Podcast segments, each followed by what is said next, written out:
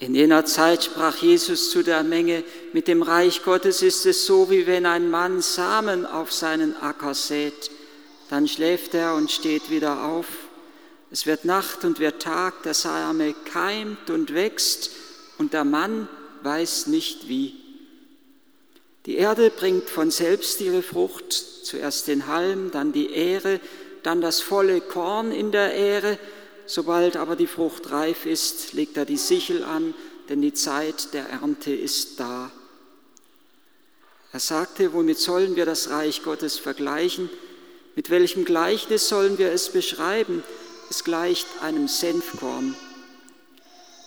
Dieses ist das kleinste von allen Samenkörnern, die man in die Erde sät.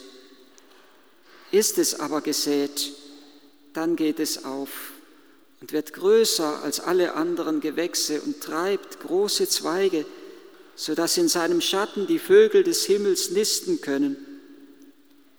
Durch viele solcher Gleichnisse verkündete er ihnen das Wort, so wie sie es aufnehmen konnten. Er redete nur in Gleichnissen zu ihnen.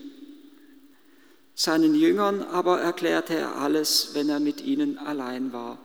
Du weißt nicht, wie es ist das Wort, das mich schon seit einigen Jahrzehnten, muss ich sagen, immer wieder begleitet und berührt, weil vor einigen Jahrzehnten, ist vielleicht 20 Jahre her, hat mir mal ein alter Priester eine Postkarte geschickt. Da war der heilige Franziskus darauf abgebildet, wie er eine Rose pflanzt. Und im Bild der Rose sollte etwas sichtbar und deutlich werden von dem, wie er seine Gemeinschaft gepflanzt hat, begründet in der Kirche, wie sie gewachsen ist, schnell gewachsen ist, er wusste nicht wie. Du weißt nicht wie. Es gibt dieses Geheimnis, wo wir unser Wirken letztendlich nur in die Hände Gottes legen können, ihm überlassen können, ob es zur Fruchtbarkeit gelangt oder nicht. Ein Mann ging hinaus, um zu säen, so heißt es, und er säte auf seinem Acker, er schläft, er steht wieder auf, es wird Nacht, es wird Tag, der Same keimt und wächst, der Mann weiß nicht wie. Ein Mann ging hinaus, um zu sehen. Ich glaube, das ist das Erste, was uns einmal neu anhand dieses Gleichnisses bewusst werden kann und auch bewusst werden soll, dass wir immer in unserem Leben etwas aussehen. Selbst wenn ich mit verschränkten, ja gerade dann auch, wenn ich mit verschränkten, da, mit verschränkten Armen da sitze und in mir gebeugt bin, auch dann strahle ich etwas aus. Verschlossenheit, in mich Gekehrtheit, oder wenn ich mit offenen Armen und offenen Augen und einem fröhlichen Lächeln auf den anderen zugehe, selbst wenn ich nichts sage, durch die Mimik, durch die Gestik strahle ich etwas aus. Die Kommunikationswissenschaftler sagen es ja, dass so und so viel Prozent, ich vergesse es immer wieder, wie viel nonverbal unserer Kommunikation, nonverbal verlaufen, nicht durch, den, durch, durch die Worte geschehen, sondern durch unser ganzes Wesen. Auch wenn wir nichts sagen, reden wir, auch wenn wir nichts tun, äußerlich tun, wirken wir in irgendeiner Weise, auch jeder einzelne von euch, auch jetzt in diesem Moment, jeder einzelne wirkt und bewirkt irgendetwas.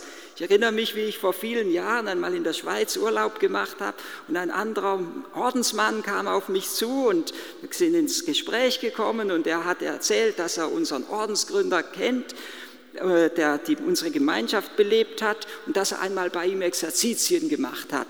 Und er hat gesagt, es ist ihm ein Wort von ihm geblieben. Ich kann es nicht mehr ganz wörtlich zitieren, aber sinngemäß soll er da gesagt haben, wenn ich heute voll Wut und Zorn auf die Erde stampfe, wenn ich das Messgerät hätte, dann könnte ich die Bewegungen selbst auf dem Mond noch nachverfolgen. Das, was wir tun, bewirkt etwas. Auch das Negative, auch das haben wir schon gemerkt auch das Negative, unser negatives Tun bewirkt. Ich kann irgendein Wort sagen, was ich gar nicht böse gemeint habe, in irgendeiner Verärgerung, den andere ist tief getroffen, tief verletzt und ich denke, um Gottes Willen, ich habe es ja gar nicht so gemeint.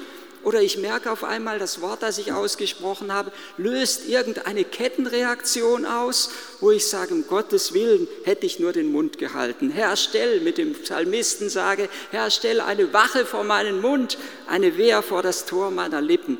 Aber im heutigen Evangelium geht es darum, dass, dass wir das Reich Gottes ausstreuen Und interessant ist ja gerade bei diesem Gleichnis hier von dem Ausstreuen, dass da gar nicht die Rede ist vom, vom Düngen und auch nicht die Rede ist vom Gießen, sondern nur die Rede ist vom Ausstreuen, von der Frucht und vom Ernten. Es gibt ein anderes Gleichnis von dem Feigenbaum, der keine Frucht bringt. Da sagt dann der Gärtner, lass ihn doch noch eine Weile stehen zu dem Gutsbesitzer, lass ihn noch eine Weile stehen, ich will mich um ihn kümmern. Da geht es um die Sorge für den, für den Feigenbaum. Ich will die Erde um ihn herum aufgraben, ich will ihn düngen und will schauen, ob er dann zur Fruchtbarkeit gelangt. Wenn er dann in einem Jahr immer noch keine Frucht bringt, nun gut, dann lass ihn umhauen.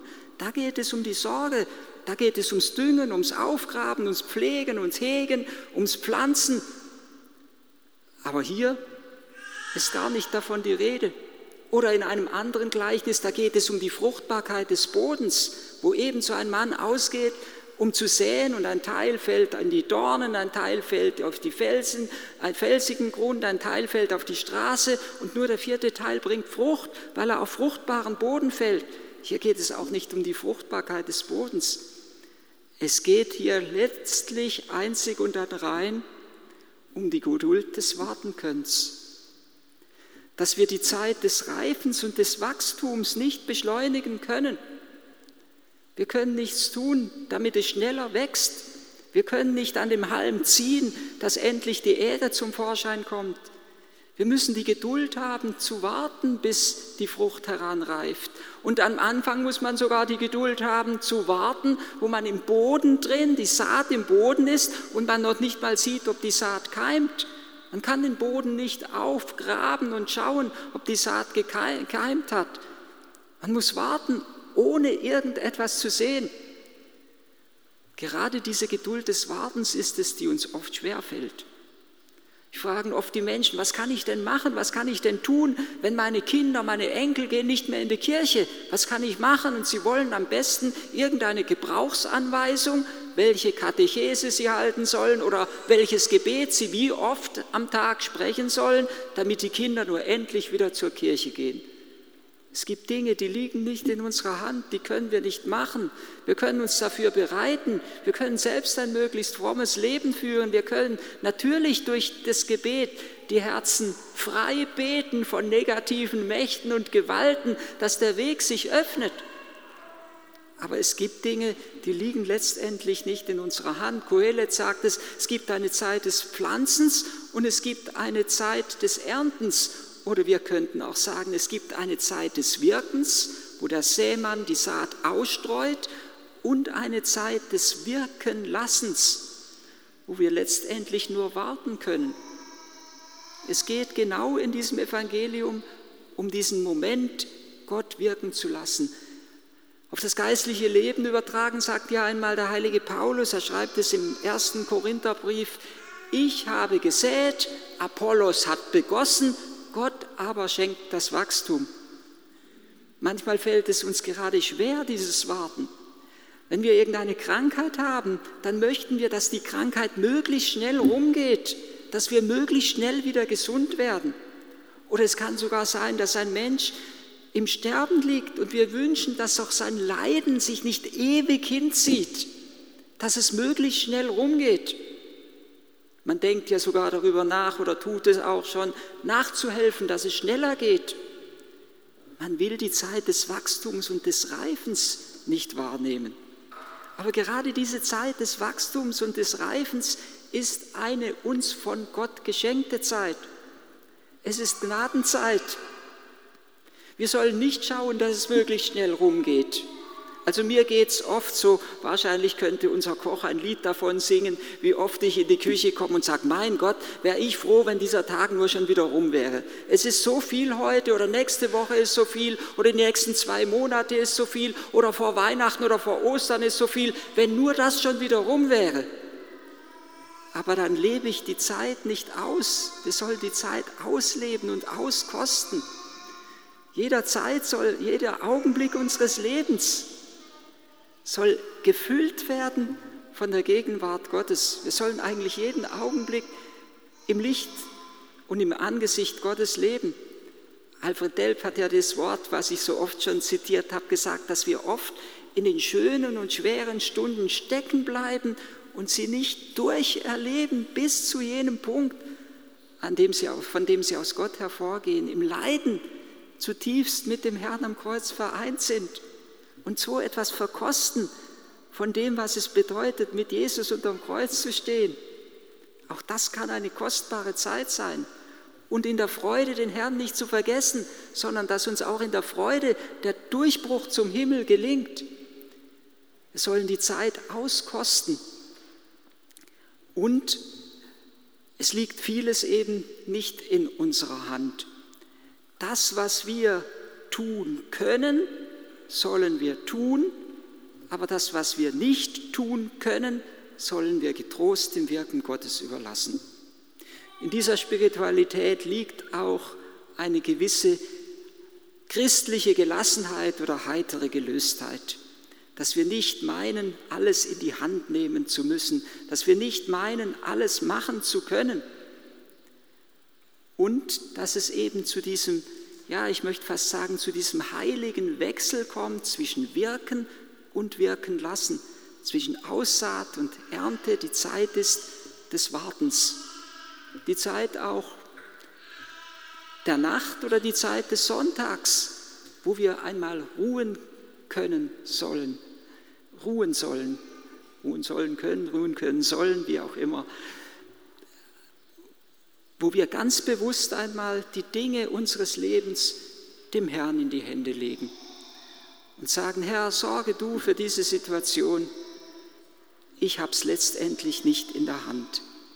Es soll zu so einer Balance kommen in unserem Leben, dass die Waage stimmt, dass sie nicht auf die eine Seite oder auf die andere Seite ausschlägt, dass wir nicht meinen, alles durch unser Machen und Tun vollbringen zu können und nur noch wirken und nicht mehr ruhen und nichts mehr dem Herrn überlassen, sondern meinen, alles selbst in die Hand nehmen zu müssen, dass wir so eine gewisse heitere Gelöstheit in unserem Leben bewahren, aber dass wir zum anderen auch nicht einfach nur die Sonne, den Bauch in die Sonne legen und sagen, naja, ich habe es ja sowieso nicht in der Hand, der liebe Gott lasse ich einen guten Mann sein, er wird schon richten zu seiner Zeit. Das, was wir tun können, sollen wir tun. Den Rest getrost dem Herrn überlassen. In dieser Balance liegt unser innerer Friede. Und es ist fast so, als würde Jesus diesem Gleichnis von der Saat, die selbst wächst und zur Fruchtbarkeit gelangt, noch eins draufsetzen, ein zweites Gleichnis, das von dem Senfkorn wo Jesus uns sagt, selbst wenn unser Tun nur so winzig klein wäre wie ein Senfkorn, dann könnte Gott immer noch Großes und Gewaltiges daraus wirken.